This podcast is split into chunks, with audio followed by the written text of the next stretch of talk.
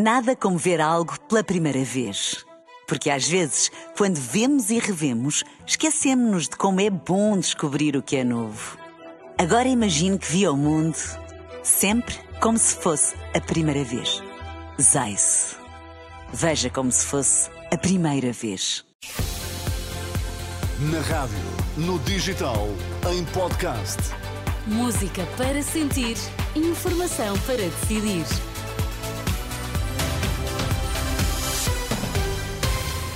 Notícias na Renascença, para já os títulos em destaque. Não é radical, garante Pedro Nuno Santos, que diz que se houver condições para liderar uma maioria de esquerda, assim será. Benfica empata em Moreira de Cornos e Sporting pode isolar-se amanhã na liderança.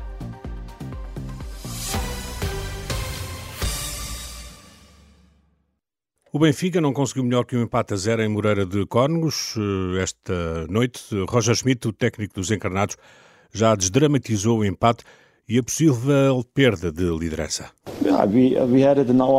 Tivemos nas nossas mãos a oportunidade de ganhar esta noite para nos mantermos no primeiro lugar. Como disse, a época é uma maratona e não um sprint. Temos de aceitar por vezes semanas destas em que não marcamos. Temos de olhar para a frente, aprender com o dia de hoje e na próxima sexta-feira teremos nova chance de ganhar jogos. Roger Schmidt, na flash interview, o treinador do Benfica não eh, compareceu no final do jogo, na habitual conferência de imprensa.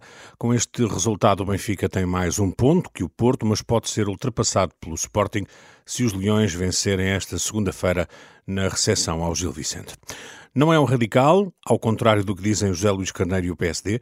Esta tarde, em Lisboa, Pedro Nuno Santos disse que tem apenas convicções Uh, antes de um encontro com jovens, referiu que se o PS não vencer e houver uma maioria de esquerda, a aposta deve ser numa nova geringonça. Nós trabalharemos para construir uma solução de governo. Aquilo que aconteceu em 2015 teve, como é sabido, todo o meu apoio e, por isso, eh, se houver condições para nós liderarmos uma maioria, assim será. O meu adversário interno, bem como o PSD, tentam eh, colar uma ideia de radical. E há muita confusão em Portugal entre ser radical e ter convicções. Eu queria dizer que eu não sou nem radical nem moderado. Eu sou socialista, ponto número um, e ponto número dois, tenho convicções. O candidato à liderança do PS a dizer que tem apenas convicções, que não é um radical. E o secretário-geral do PCP diz-se contra os projetos de outros partidos para regulamentar o lobbying. Esta tarde, em Faro, Paulo Raimundo considerou que se trata da legalização da criminalidade. Perante estas negociatas que estão agora a vir ao, ao de cima, perante a promiscuidade, perante o tráfico de influências, perante isto tudo, aquilo que se quer fazer hoje é simplesmente legalizar todos e cada um destes crimes que estão em cima da mesa. É isto que pretende o PS com o seu projeto, o PSD com o seu projeto, o Chega com o seu projeto, a Iniciativa Liberal com o seu projeto. Não vamos permitir que se legalize, se legalize a criminalidade. A garantia de Paulo Raimundo, secretário-geral do PCP, que promete lutar contra as propostas de regulamentação do lobbying. Até às seis da tarde deste domingo, o Banco Alimentar contra a Fome já tinha recolhido mais de 1.800 toneladas de alimentos nos últimos eh, três dias de, desta campanha.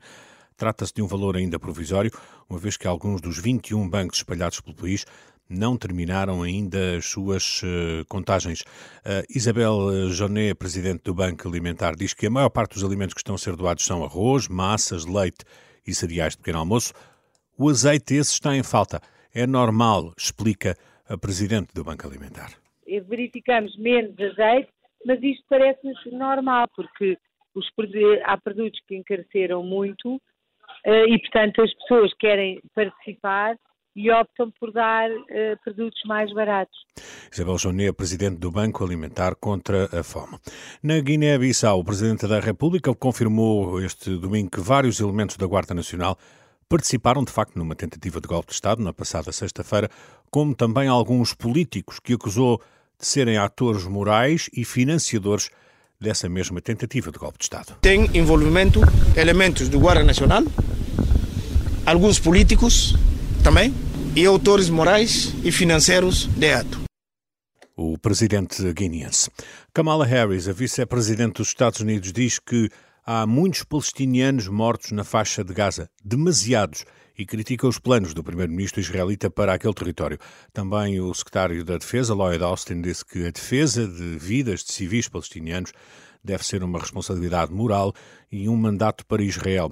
Divergências que surgem depois de avisos já deixados pelo secretário de Estado Anthony Blinken em visita a Israel na última sexta-feira. No terreno, Israel intensificou os ataques na faixa de Gaza depois do fim do cessar-fogo. Hoje, o alvo preferencial foi o campo de refugiados de Jabalia, onde, de acordo com a cadeia de televisão Al Jazeera, que cita o Gabinete de Comunicação Social do governo do Hamas, cerca de 700 palestinianos foram mortos em Gaza.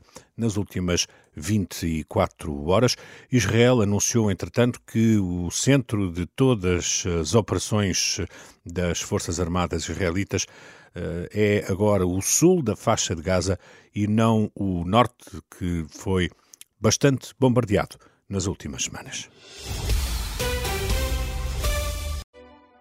Nada como ver algo pela primeira vez. Porque às vezes, quando vemos e revemos, esquecemos-nos de como é bom descobrir o que é novo. Agora imagine que viu o mundo sempre como se fosse a primeira vez. Zais. Veja como se fosse a primeira vez.